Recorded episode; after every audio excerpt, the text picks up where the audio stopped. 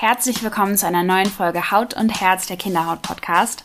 Heute geht es weiter mit unserer Neurodermitis-Serie und in diesem Teil 2 erfahrt ihr jetzt alles, was euch nach der Diagnose eurer Kinder, um die es ja im letzten Teil ging, wahrscheinlich interessiert. Also wie ist diese Neurodermitis entstanden, was sind häufige Trigger, also Auslöser und auch was ist an den Geschichten und Mythen rund um Neurodermitis überhaupt so dran. Also zum Beispiel, ob Zucker Neurodermitis auslösen kann oder auch ob Körperhygiene einen Einfluss hat und auch viele andere mehr. Und dabei wünsche ich euch jetzt viel Spaß.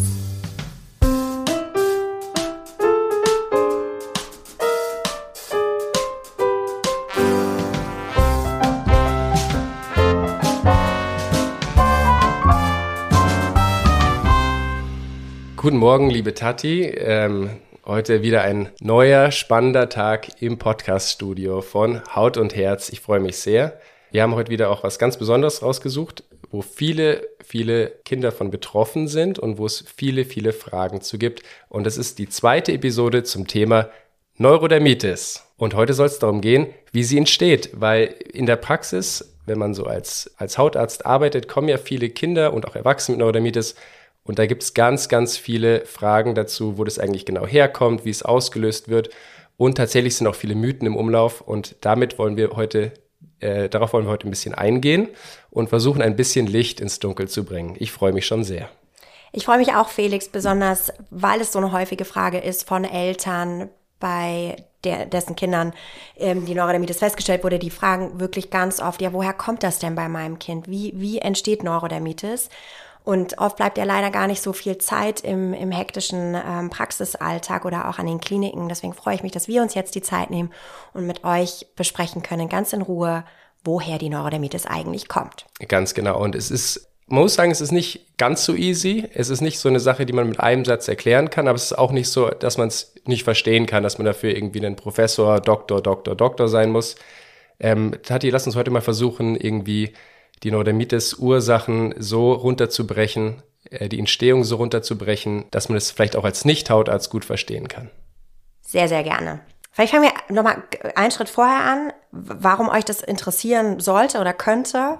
Weil die Wahrscheinlichkeit, dass euer Kind tatsächlich unter Neurodermitis leidet, ähm, gar nicht so gering ist. Ja, wenn man mal guckt, statistisch, ja, ist in, in ähm, Europa und in der gesamten Welt jedes fünfte Kind tatsächlich von Neurodermitis betroffen. Und in Deutschland allein sind das knapp zehn Prozent aller Kinder. Das ist schon eine ganz schöne Hausnummer. Das ist schon, schon wirklich eine Hausnummer.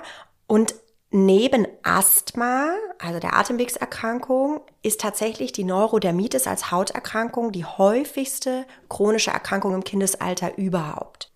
Ganz genau. Und es sind im Prinzip drei Punkte, die wichtig sind, um zu verstehen, wie die Neurodermitis entsteht. Äh, welche Punkte sind es, Tati?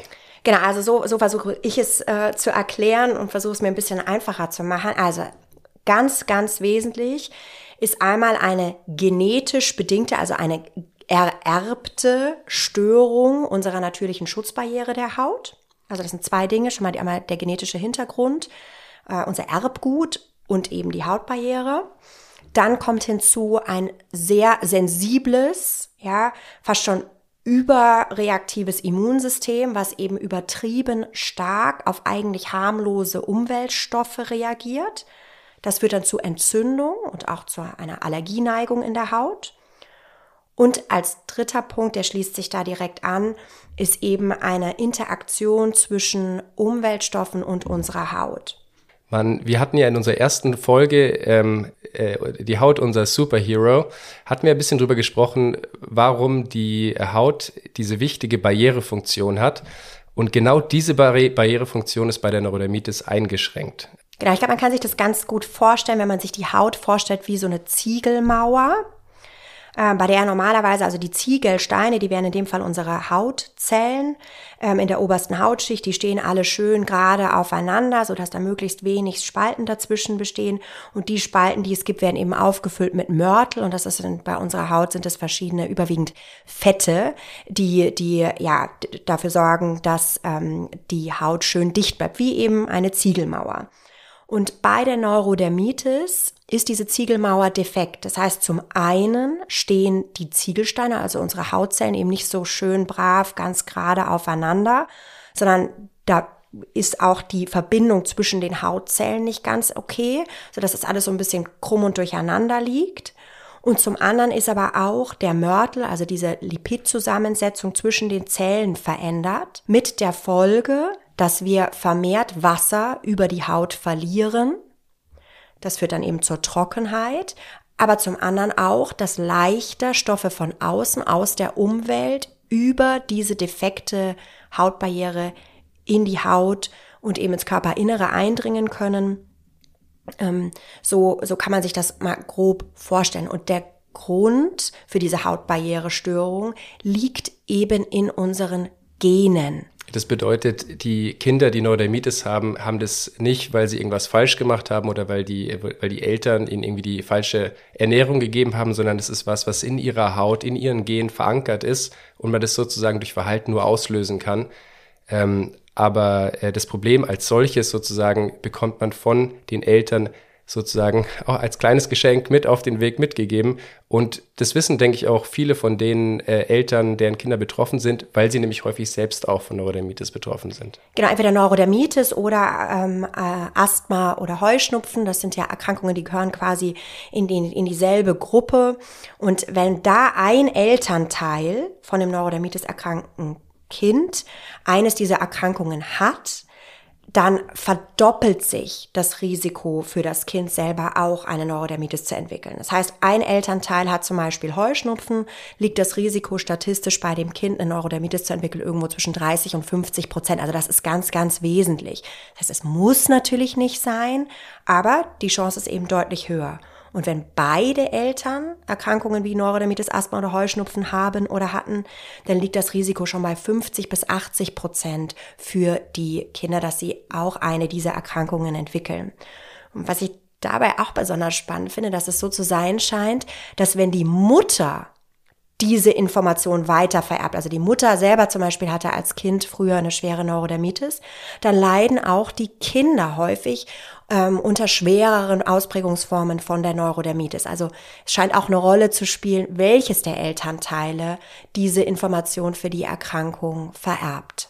Okay, jetzt haben wir das ja ganz schön zusammengefasst, diese genetische Komponente und diese brüchige Ziegelmauer, wie du sie beschrieben hast, die unser, sozusagen unsere Haut auf der Innenseite nicht so gut schützen kann.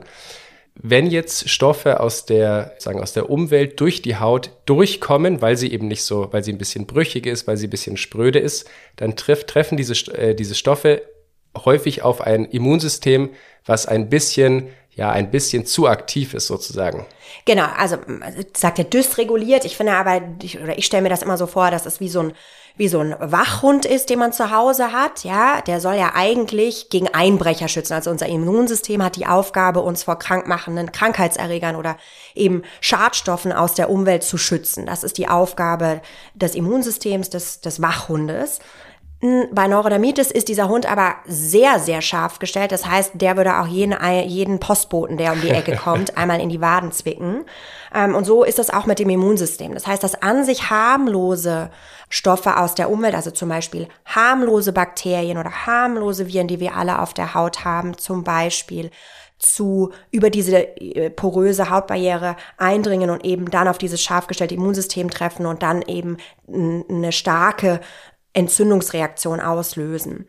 Wenn jetzt Allergene, also quasi allergieauslösende Substanzen, zum Beispiel Pollen oder Hausstaub, Milbenbestandteile oder auch Nahrungsmittel, ähm, dann über die Hautbarriere mit dem Immunsystem unserer Haut in Kontakt kommen. Auch dann ist es eben äh, äh, scharf gestellt und neigt dazu, auf diesen an sich harmlosen Stoff eben mit einer allergischen Reaktion zu reagieren. Es könnte jetzt sein, dass, äh, dass manche, die zuhören, sich, sich wundern, weil sie jetzt gerade gehört haben, Nahrungsmittel treffen auf die Haut und lösen dann da Allergien aus.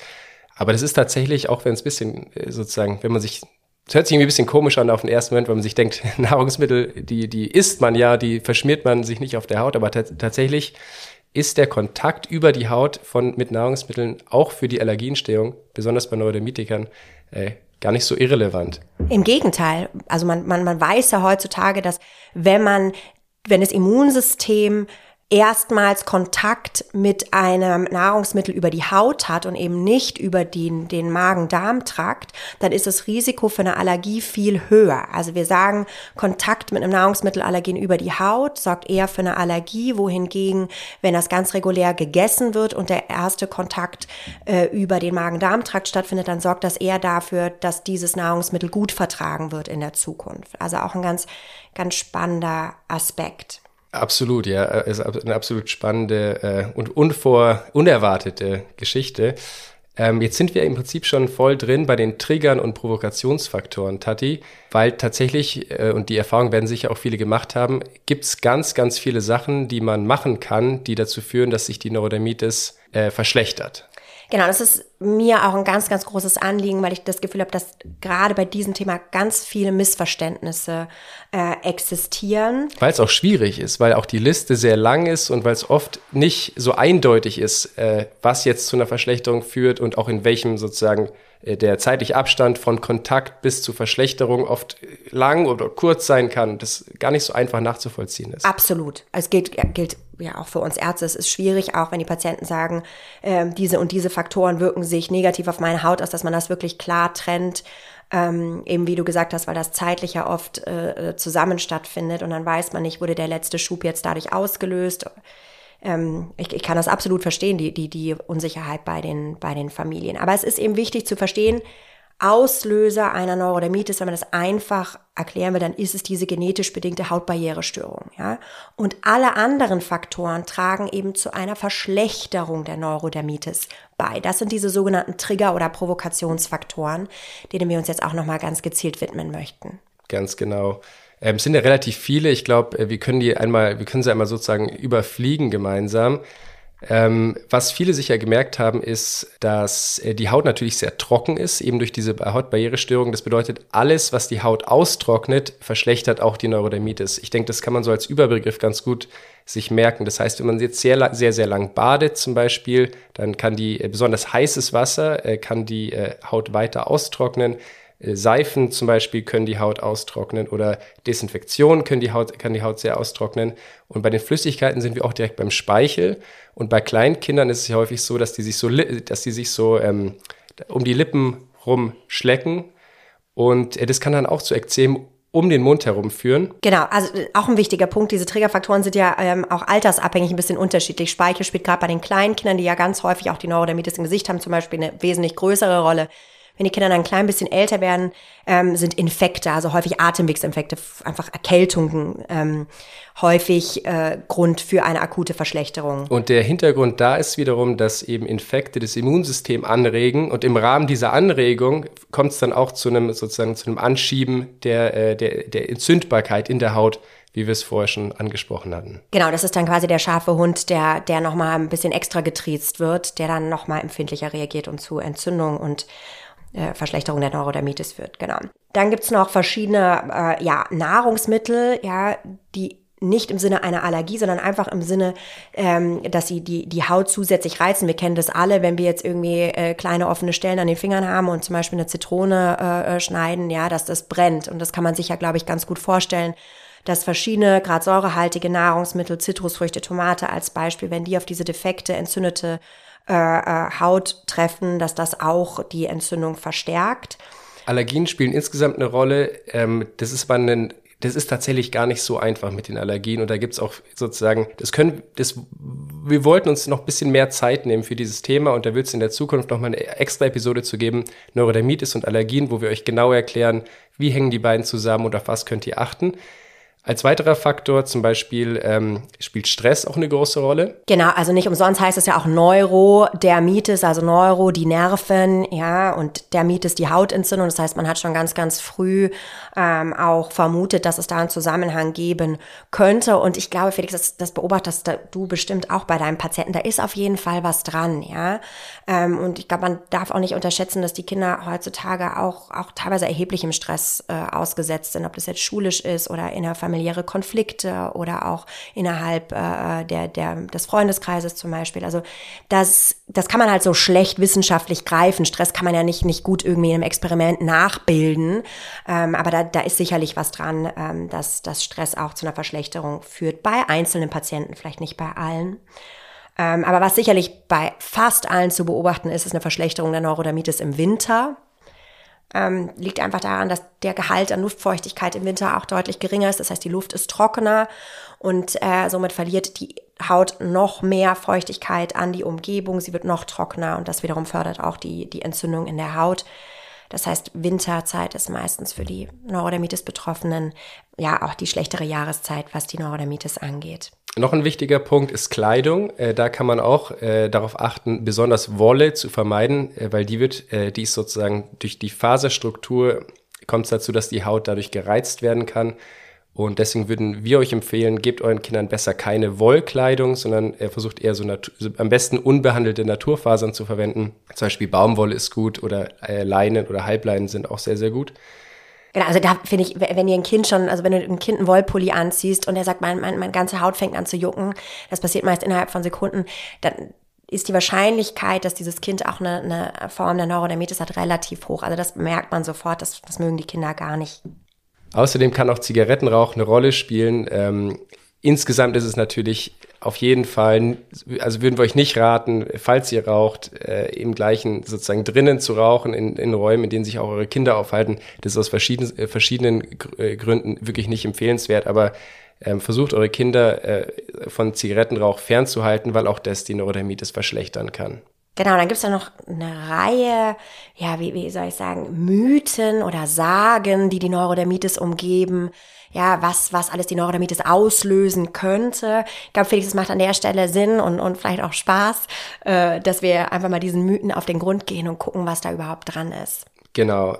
Als allererstes würde ich gerne noch einmal wiederholen, dass äh, Neurodermitis eben eine Erkrankung ist, die man sozusagen ins Leben mitbringt, diese Neigung dazu, diese Entzündungen äh, zu entwickeln äh, und dass man eigentlich nichts tun kann, um das zu verursachen. Ich glaube, das ist ganz, ganz wichtig zu sagen. Ähm, die Neurodermitis ist in euren Genen, die steckt, beziehungsweise in den Genen eurer Kinder, die steckt in der Haut drin und ihr könnt sie verbessern, wenn ihr sozusagen euch gut kümmert, wenn ihr die richtigen, sozusagen, wenn ihr die richtigen Behandlungen durchführt. Ihr könnt sie auch verschlechtern, aber ihr könnt sie als solche nicht auslösen. Genau, also ihr tragt keine Schuld an der Tatsache, dass euer Kind Neurodermitis hat. Ganz genau. Und deswegen äh, unser erster Mythos, Tati, Neurodermitis ist ansteckend. Was ist da dran? Klares Nein. Klares Nein. Wir haben gehört, es ist eine ererbte, genetisch bedingte Erkrankung. Ähm, die kommt von innen und wird durch äußere Faktoren verschlechtert. Sie ist aber nicht ansteckend. Das heißt, das, ist ja auch die Sorge vieler Eltern, wenn die sehen, oh, ein Kind hat irgendwie rote, trockene Stellen an der Haut, oh, besser nicht hinfassen, könnte ja ansteckend sein. Das ist bei der Neurodermitis definitiv nicht der Fall keine Sorge. Ganz genau. Unser zweiter Mythos. Neurodermitis ist eine Allergie. Auch ganz klares Nein, ja, obwohl das ganz häufig von Eltern geglaubt wird, dass die Neurodermitis quasi eine allergische Reaktion auf irgendeine Allergie verursachende Substanz oder Nahrungsmittel sei. Viele kommen ja auch und sagen, mein Kind hat eine Allergie und zeigen dann auf die entzündete Haut. Ja, weil es aber auch gar nicht so einfach ist, ähm, die zwei Dinge zu trennen. Also es ist nämlich so, dass Menschen mit Neurodermitis definitiv ein erhöhtes Risiko haben, Allergien zu entwickeln. Zum Beispiel Nahrungsmittelallergien, aber genauso auch Allergien gegenüber luftübertragene Pollen. Ähm, dann hat man Heuschnupfen oder zum Beispiel Tierhaare, die Asthma verursachen können. Das ist ganz klar erwiesen, heißt aber nicht, dass Neurodermitis selber eine allergische Reaktion ist. Aber um das Ganze noch zu verkomplizieren, Allergien können tatsächlich die Neurodermitis verschlechtern. Das ist, das ist sicher so, wenn wir zum Beispiel ähm, gerade kleine Kinder haben mit einer Kuhmilchallergie beispielsweise, dann kann es sein, dass diese Allergie auf die Kuhmilch sich darin äußert, dass die Neurodermitis schlechter wird. Also das heißt, Kind würde Kuhmilch bekommen und würde dann nach, ja, häufig äh, einem halben Tag oder mehreren Tagen so eine Spättypallergie entwickeln, die sich in Form einer Verschlechterung der Neurodermitis zeigt. Das ist aber auch die Ausnahme. Wenn Kinder mit Neurodermitis eine Nahrungsmittelallergie haben, dann haben die in der Regel sofort oder innerhalb ja, von einer Stunde ähm, von dem Nahrungsmittelverzehr Symptome wie äh, Quaddeln an der Haut von oben bis unten mit starkem Juckreiz, Schwellungen zum Beispiel der Zunge oder der Lippe. Dann können die schlechter Luft bekommen, ähm, können Übelkeit oder Erbrechen entwickeln. Also das wären so klassische Symptome einer Soforttypallergie und das ist auch das, was bei den Kindern mit Neurodermitis tatsächlich als Nahrungsmittelallergie am häufigsten an Symptomen vorkommt und nicht nur eine Verschlechterung der Neurodermitis. Das ist eher selten. Genau, also die beiden kommen sozusagen häufig zusammen vor, aber sind als sind nicht deckungsgleich, also sind trotzdem voneinander getrennt. Dann unser nächster Mythos. Äh, Neurodermitis entsteht durch mangelnde Hygiene. Da sieht man auch wieder, äh, auch die Frage äh, zielt ja so ein bisschen in Richtung Stigmatisierung irgendwie, als mhm. äh, da kommt ein Kind, es hat irgendwie so ein bisschen Entzündungen an der Haut und es, woran man glaubt, ist irgendwie, das ist ansteckend, irgendwie, das ist, das ist schmutzig, das ist nicht richtig gewaschen oder so. Aber äh, ist das nichts dran, das ist äh, nicht korrekt. Das ist definitiv falsch und vermutlich ist sogar das Gegenteil der Fall. Also es ist wahrscheinlich gar nicht so sehr ein Mangel an Hygiene, sondern eher eine ja, ein, ein zu viel an Hygiene, was wir in der modernen Welt betreiben.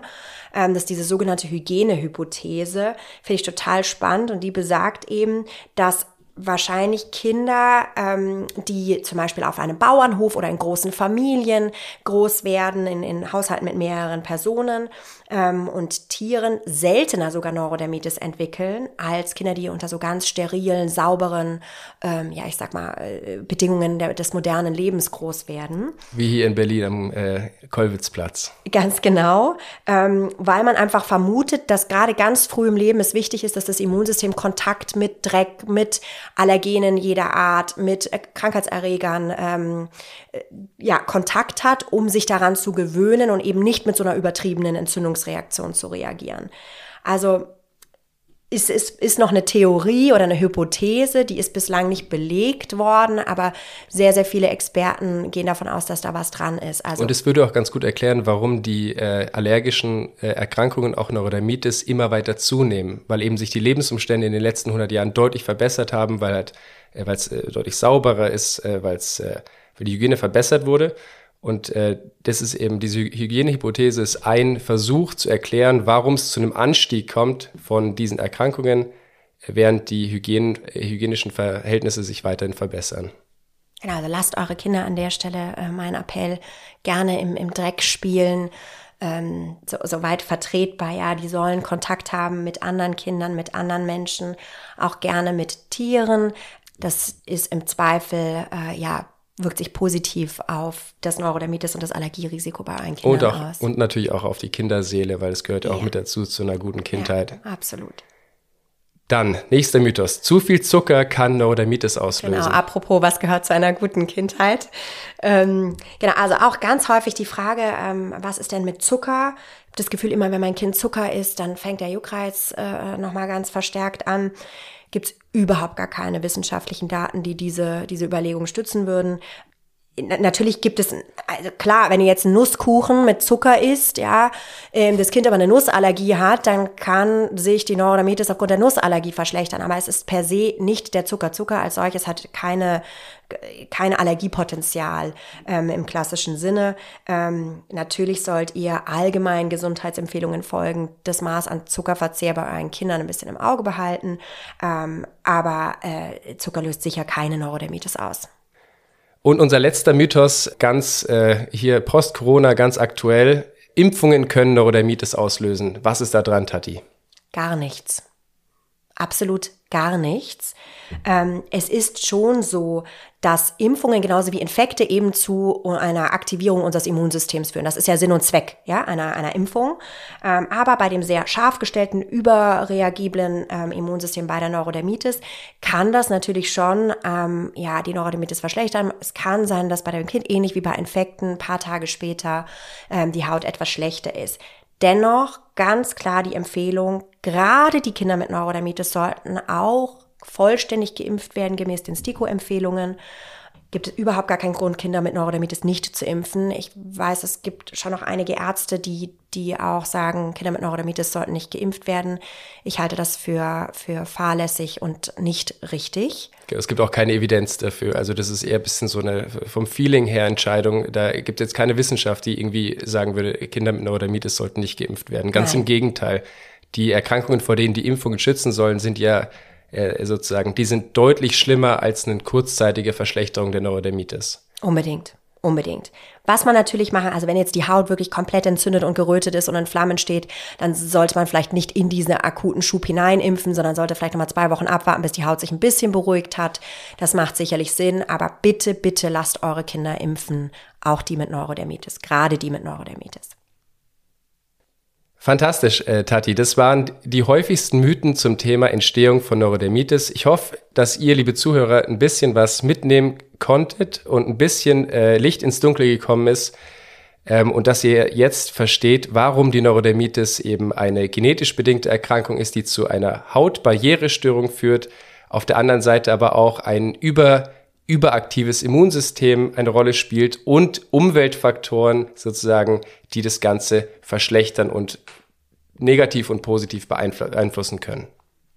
Genau, und ich freue mich wiederum, Felix, äh, auf die nächste Episode zu dem Thema Neurodermitis, weil das Verständnis von der Entstehung der Neurodermitis ist natürlich ganz wesentlich auch ähm, für die Therapien, die es gibt zur Behandlung von Neurodermitis. Das heißt, stay tuned, es kommt noch, ähm, kommt noch einiges an Episoden rund um das Thema Neurodermitis. Beim nächsten Mal wollen wir uns dann der Therapie zuwenden. Ich bin gespannt, ich freue mich und liebe Zuhörer, bitte, ähm, wenn ihr Fragen habt oder Kommentare, meldet euch gerne, besonders über unseren Instagram-Account Haut und Herz unterstrich Podcast. Wie gesagt, Haut und Herz unterstrich Podcast auf Instagram. Meldet euch, wir freuen uns äh, und bis dahin. Adieu. Alles Liebe. Der Haut und Herz Podcast wird produziert von Sepia. Die Aufnahmeleitung habe ich, Johanna, übernommen und die Musik kommt von Felix King und Luke Larsen.